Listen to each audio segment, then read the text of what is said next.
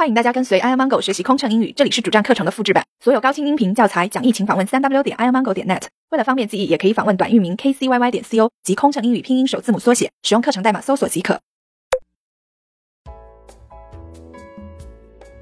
26. Please don't put your box in the overhead bin.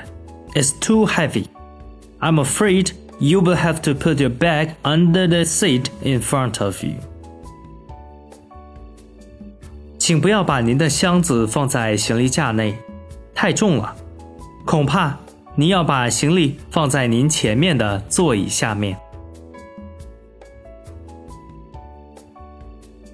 27. I'm afraid you can't leave your bags here.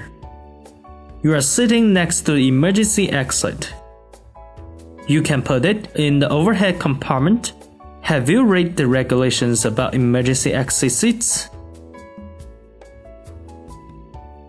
恐怕行李不能放在这儿。您的位置位于紧急出口，请将行李放在行李架上。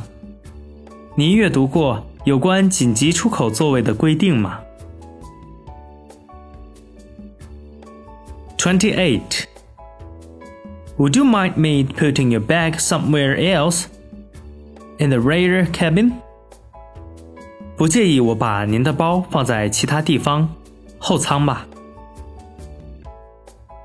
29. I will keep it secure for you.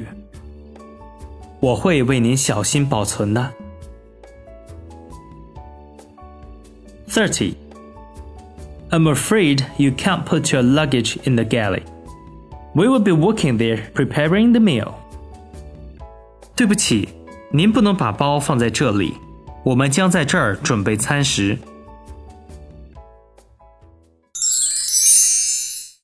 飞行压力怎么缓解？应对麻烦旅客有什么窍门？频繁穿梭没时间陪家人很心塞，也许您需要一段心灵 SPA 放松一下了。特有民航专属优惠哦，详情请登录 kcyy 点 co 斜杠幺二幺。